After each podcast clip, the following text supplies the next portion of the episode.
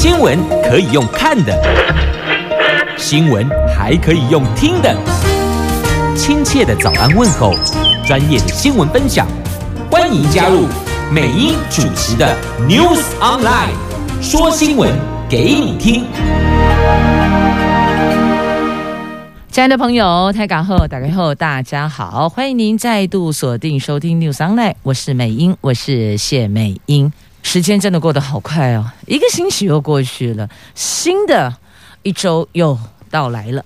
那么，在进入今天四大报的四则头版头条新闻之前呢，我们先来关注的是天气概况。在今天白天，北北条温度介于十九度到三十度，竹竹苗二十度到二十七度，全部都是阳光露脸的晴朗好天气呢。接着，我们来看今天四大报的头版头条的新闻。自由时报头版头是变种病毒株也有效的治疗药物递加了。这个新冠肺炎的治疗药物，中研院有新的突破了。好，苹果日报头版头条新闻：这抢救两个半月，但终究还是没能救回来呀。这新冠肺炎已经夺走十一条人命，桃园医院再添一名死亡确诊。那今天十位县市首长要带头打 AZ 疫苗。中时头版头条是东沙机场的跑道扩建，让我们的。防卫升级，因为对岸的军机频频侵扰我们西南空域，军方现在做出了积极的作为。联合报头版头条新闻是美国国务卿布林肯承诺要帮助台湾。进行自我防卫，那美国也忧心中国对台湾侵略，那武力改变现状将会犯下严重的错误，所以等于说他也再次的喊话，对对岸来喊话，如果。你想要动用武力来改变目前台海现状，那我必须要警告你，这将是一个严重的错误。好，这是布林肯的意思，大概是这样哦。好，那么接着呢，我们来看详细的头版头条的新闻内容。当然，最新关注的就是《自由时报》头版头，我们都在问哦，这疫苗对变种病毒有没有效？那现在告诉你哦，治疗药物中研院新突破。对变种病毒株也有效呢。这中研院取得了治疗新冠肺炎的药物，在这个部分的重大突破新闻就在今天媒体曝光了。这中研院生医所特聘研究员林小乔团队，分生所持聘研究员袁小涵团队共同发现的，这治疗慢性酒瘾的药物。或治疗躁郁症的抗氧化药物跟瑞德西韦合并使用，可以有效地增强抑制新冠肺炎的病毒，即便是病毒株产生变异，还是有机会可以维持疗效。而这份研究刊登在美国化学学会期刊子刊 ACS。药理与转化科学，这个是全球第一篇使用这两项老药和瑞德西韦并用对抗病毒的研究，这其他国家都没有，这是全国全球第一篇。相关的研究，那国际疫情是有复燃的迹象，主因就是哦，这个新冠肺炎病毒会不停不停的变异，它会一直变，使得疫苗及治疗药物瑞德西韦成效有限，而成了新的挑战。那么。来自台湾的中研院团队研究发现，锌离子为稳定蛋白结构的关键。那如果去除锌离子，会使蛋白结构或功能丧失。那我们的团队更发现了哦，这病毒当中有多个具有重要功能的蛋白结构里都有不稳定的锌离子，因此透过双硫仑或是伊布西这一类可以剔除锌离子的药物，那么就可以瓦解。病毒里蛋白结构抑制病毒复制了，这个是我们的研究团队发现。那重点是呢，在美国化学学会期刊的子刊刊登出来了哦。这是在今天《自由时报》头版头条的新闻，这讲的是疫苗。那么《苹果日报》也有带到疫苗的话题哦，讲的是呢，今天县市首长要带头打疫苗，打 AZ 疫苗，增加疫苗的信心。那么也希望国人朋友能够踊跃接种。如果您是符合接种条件的对象，不要放弃您的接种权益。接种疫苗吧，施打疫苗增添防护力，大概是要诉求的是这个意思。继续，我们来关注哦，这跟新冠肺炎有关的后续。这《苹果日报》头版满遍的新闻提到了，在今年一月份，因为部立桃园医院群聚感染确诊的第八百八十九例，抢救两个半月，还是宣告不治。那另外重点是放在施打 AZ 疫苗的部分，由十位的县市首长带头打疫苗。这指挥中心昨天公布了国内新增一例新冠肺炎死亡的病例，是一月份的时候桃园医院群聚感染确诊。抢救两个半月后不治，累计到目前为止，国内已经有十一例确诊死亡。那为了持续对抗疫情，指挥中心今天起扩大开放第二顺位的。中央和地方防疫人员，第三顺位的高接触风险工作人员施打疫苗，而且全台湾有十位的县市首长将带头打疫苗。指挥中心今天也将带着机场人员、航空公司的机组员、警消人员公开接种，希望能够提升疫苗的接种率呀。那总共有十二万五千人符合扩大施打的资格，但最后有多少人愿意卷起衣袖打疫苗，目前还不知道。那只能够说呢，可能对疫苗的效度还抱持观望。所以今天有十位县市首长将带头打疫苗啊，啊，包括了有桃园市长郑文灿、新北市长侯友谊。台北市长柯文哲就是北北桃首长带头打疫苗。那指挥中心今天起扩大接种对象哦。那目前全台湾合约接种医疗院所有一百一十家，预计到礼拜五会再增加到一百七十家。只要是符合资格而且有意愿要施打者，都可以到各医院的网站挂号预约施打，其中多数的卫福部立医院都有加入合约接种点，预约挂号是没有上限的。也就是说呢，如果你在其他的合约的医疗院所要施打疫苗，但是发现它额满了，那或许您可以考虑的是。卫福部立医院，然后卫福部立桃园医院啦、台北医院等等哦，就是只要是卫福部立的医院，它挂号没有上限，你就可以在这儿挂号哦。那还是建议，如果要接种一。自己方便的处所为优先考量啊，尽量减少这个舟车劳顿哦，也算是环保的一环吧。那指挥中心说，目前多数的部立医院都有加入合约接种点，预约挂号没上线，也会视情况加派人力协助处理。预计礼拜五起，将有一百七十家的合约医疗院所可以接种。那由于 AZ 疫苗是多剂型包装，每瓶有十剂，为了减少疫苗的耗损，请药师打疫苗的民众事先向医疗院所预约，当天再依照预约的时间，携带健保卡等身份证明文件，准时前往接种。那对于接种疫苗之后，医护人员防疫措施是否会放宽嘞？很多人都在问哦，是不是打了疫苗有抗体了？那有没有可能会放宽某些目前的约束哦？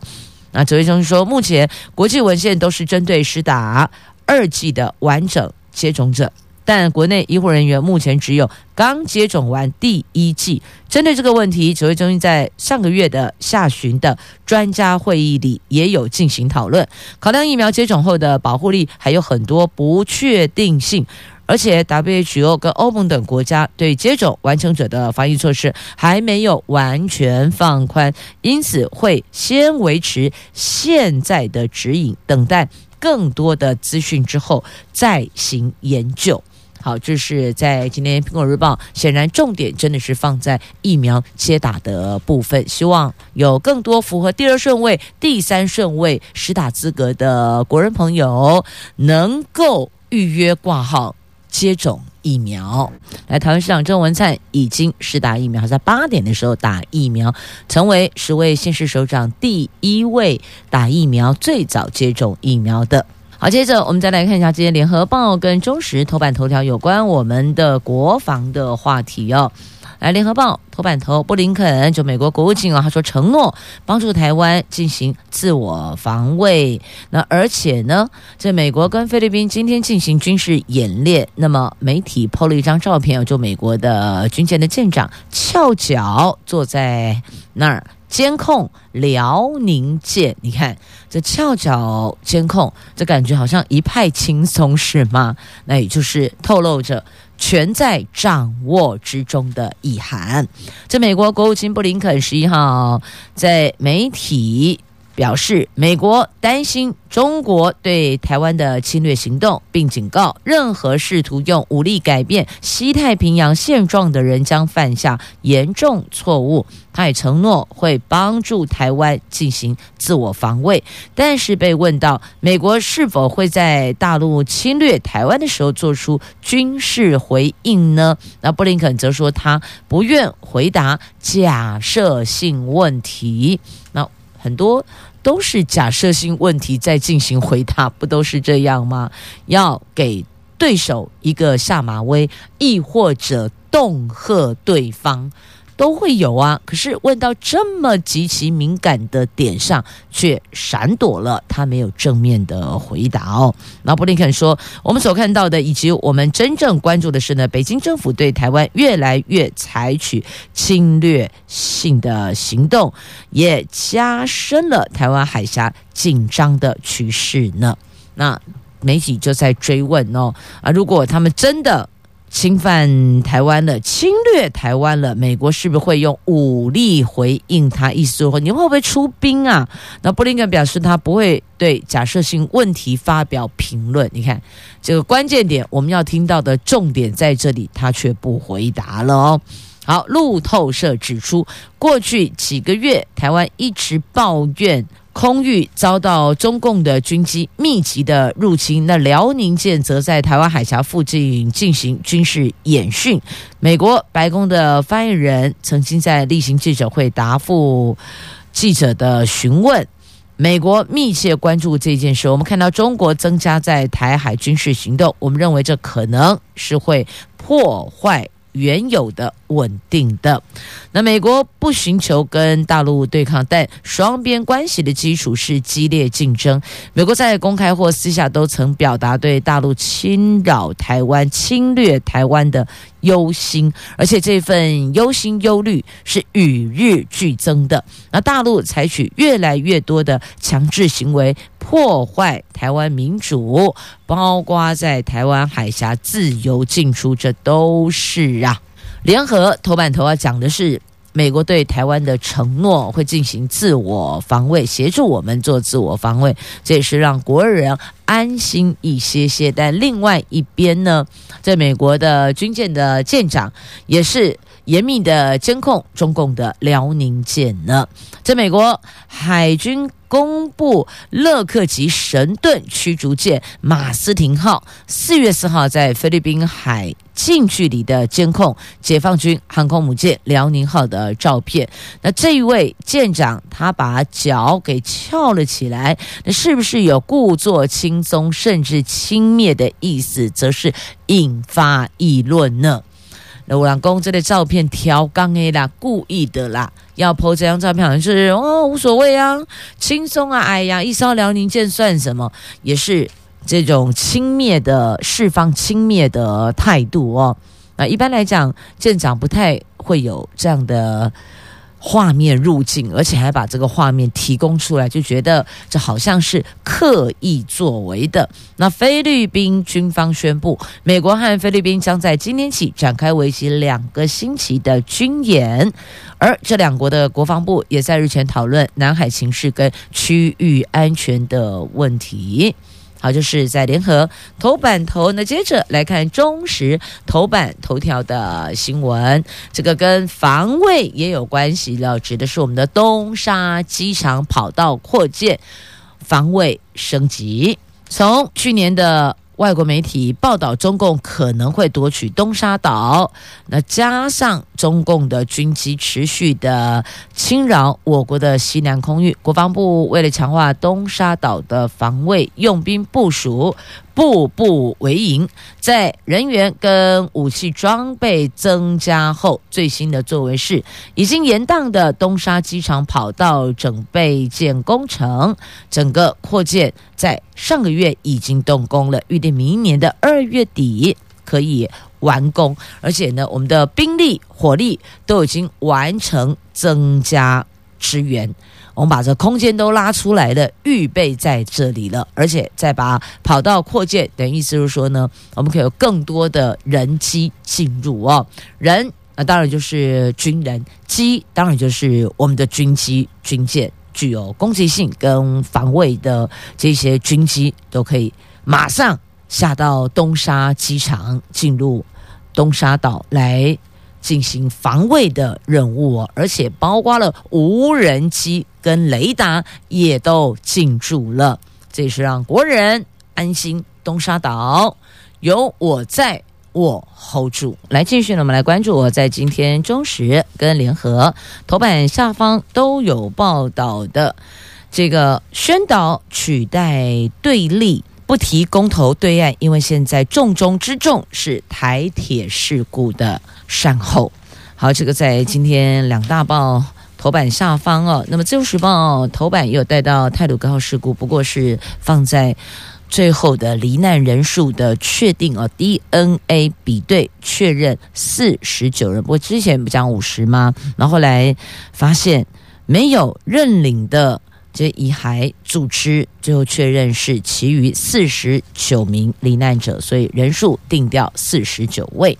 好，来看一下这府院党拍板不提公投对岸，由蔡总统强调正面论述，积极说明。因应八月的公投日，蔡总统昨天上午在官邸召集执政党内高层会商公投案对策，那终究最后。因为有许多的考量，以及台铁事故目前正在善后的过程中，那最后拍板了，由总统拍板，不提公投对岸，也就是不提。那重点要放在台铁事故的后续哦。那总统府发言人转述，总统宣誓。民进党作为执政党，必须负责任，请全力向社会各界说明。我们相信，透过正面论述、积极说明，让民众充分了解资讯后，可以化解社会的疑虑，共同为台湾的未来做出正确的选择。目前预估有四项公投案将在今年八月二十八号投票，包括重启核四、反莱猪。护藻礁，还有公投榜大选等四案，但因为泰鲁格号事故造成严重的伤亡，蔡总统原定四月五号要召集党内高层会议来会商，改在昨天举行，包括了出席的有副总统赖清德、行政院长苏贞昌、团市长郑文灿、柯建铭，还有党内各派系领袖都参与，达成了。不提公投对岸的共识哦，那把重点放在现在大家最为聚焦的台铁事故。那至于民进党原定四月十一号启动的台湾正进步政策说明会全面停摆哦，这台湾正进步这个正是政治的正。不是郑文灿的郑啊，不要太敏感啊。台湾正进步，目前还没确定什么时候重启。党内高层说，时间点可能是交通部长林佳龙离任之后，等东正线通车及泰鲁格号事故罹难者办完告别式再议，大概时程会落在四月底的时间。现在拍板不提公投对岸，那蓝营则说呢？是怕闹过头，结果反而对执政党自己不利吧？好了，这个时候我觉得多说都无益哦。如何有效的善后。那善后还包括了受伤者后续的复健等等，这些都得要再安排之列呀。好，那再来关注哦。这个蓝营的立委轰台铁啊，你搞公关救不了公安，公关公安差一个字差很多，公安是归公安，公关归公关呐、那泰鲁格号发生严重事故，造成重大死伤。那有资深媒体人说，台铁二零二零年以一千五百四十九万元请了有一四五零网军始祖之称的存入公司负责行销。对此呢，国民党立委吴一丁则批评台铁与其花钱花心思在搞公关，不如先把民众的乘车安全做到最好吧。啊，网军进驻台铁找素人带风向止血，所以以后你会发现，只要是某些大家很热议的话题，那如果政府没有意见，大概你们就继续讨论吧。如果政府有意见，你会发现那个触及率呀、啊、一样，可是呢，似乎真的那个按赞数啦，或是进来分享的这些想法的留言的民众，都很明显的变少。简单讲哦，就是意味着有被管控，脸书有被管控，大概是这个意思啊、哦。好，的确，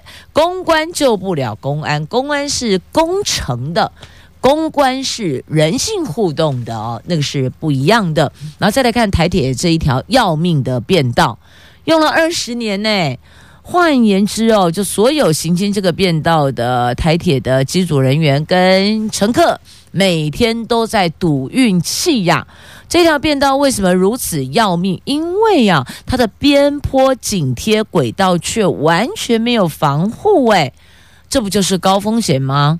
这高风险长期遭到忽视，所以才发生了悲剧。那立法委员有提案要阻止悲剧再发生，但是说提归提，你得看行政院态度如何。所以呢，就紧紧的盯着行政院呐。好，这是花东之急。那还有民众也在问，那那列车有状况，那请问？后续什么样的时间点新车会补位会到位呢？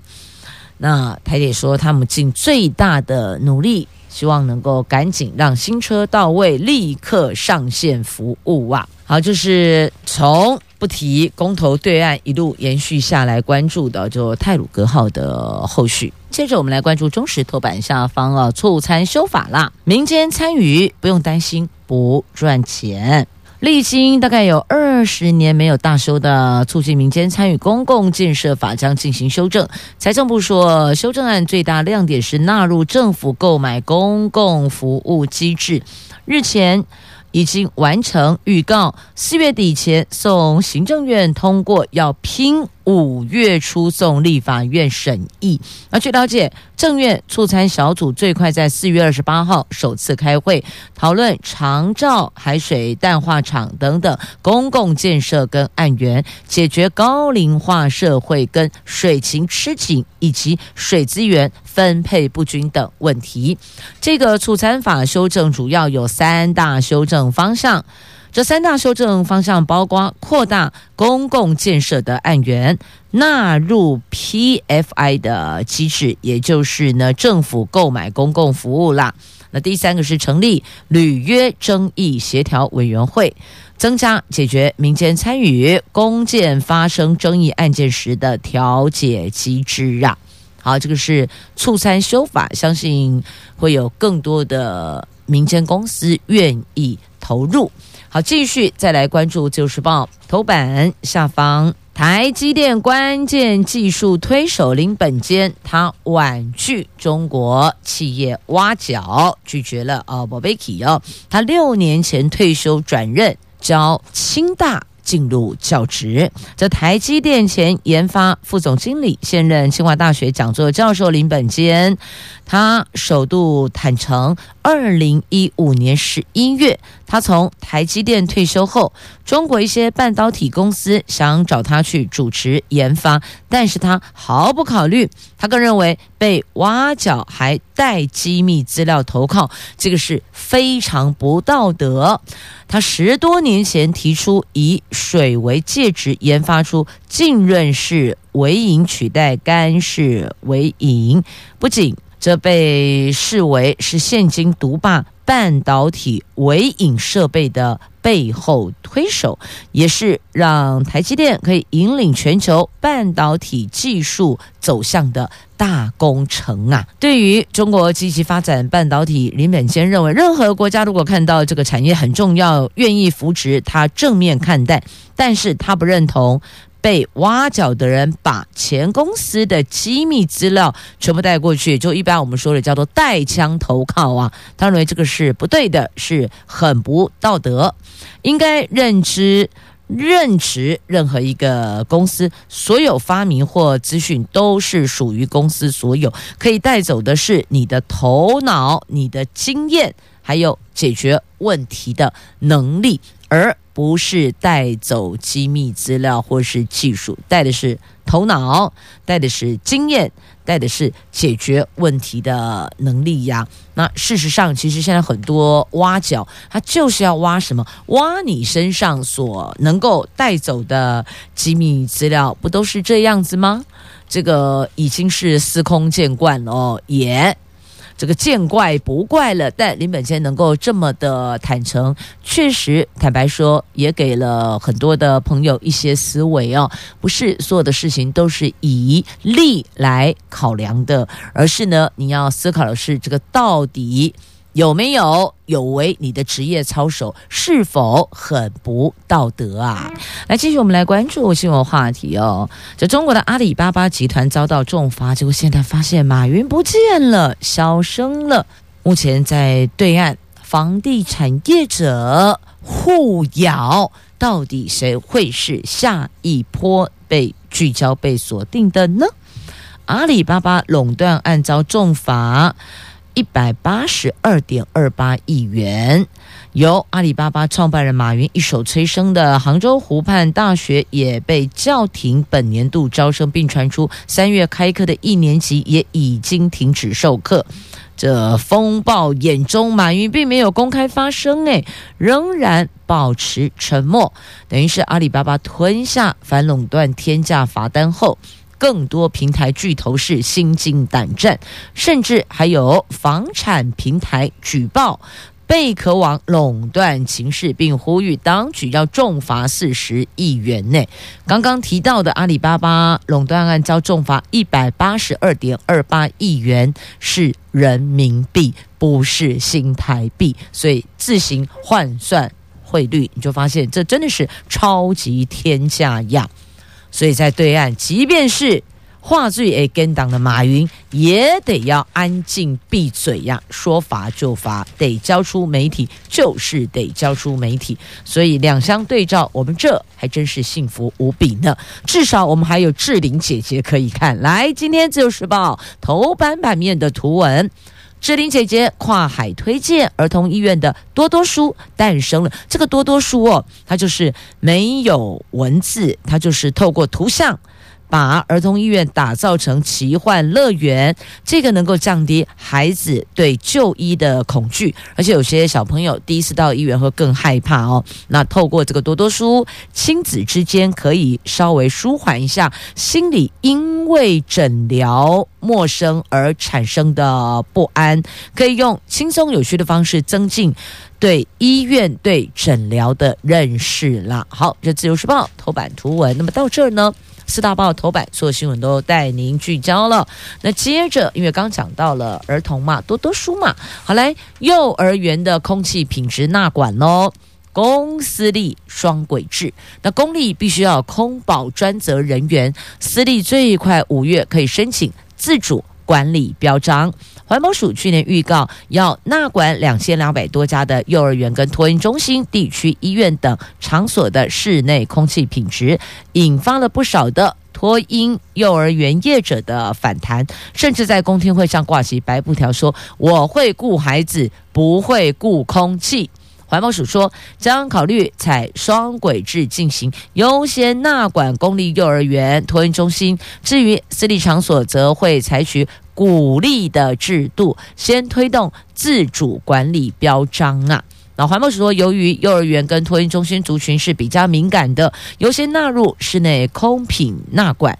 至于国中小校园的部分，由于国中小未来将广设冷气，将由教育部协助在设置冷气的时候一并考量室内通风及空气品质问题，暂时没有列入这一波的纳管。好，这是有关空气品质的区块，的确哦，幼童是比较脆弱的哦，它是比较敏感的族群，需要更多的防护跟照顾呢。好，那再来关注气候变迁，农作物东北调。电照农作物，它热到受不了啊！你看，像彰化电照菊生长迟缓了七到十天，南投的茭白笋缺水很难撑下去，恐怕这都会导致农损呐。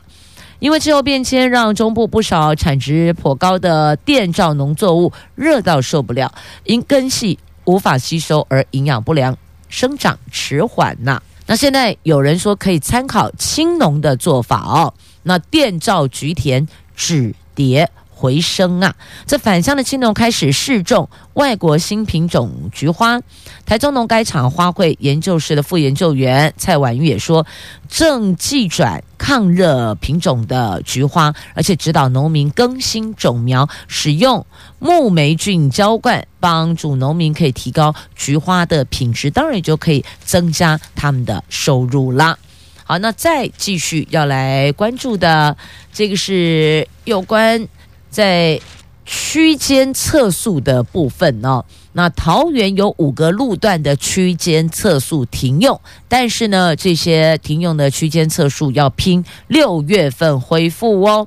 那停用一年，车祸数一直在增加，所以呢，是否要敢验证上路，要降低车祸事故，要防这些交通的意外呀？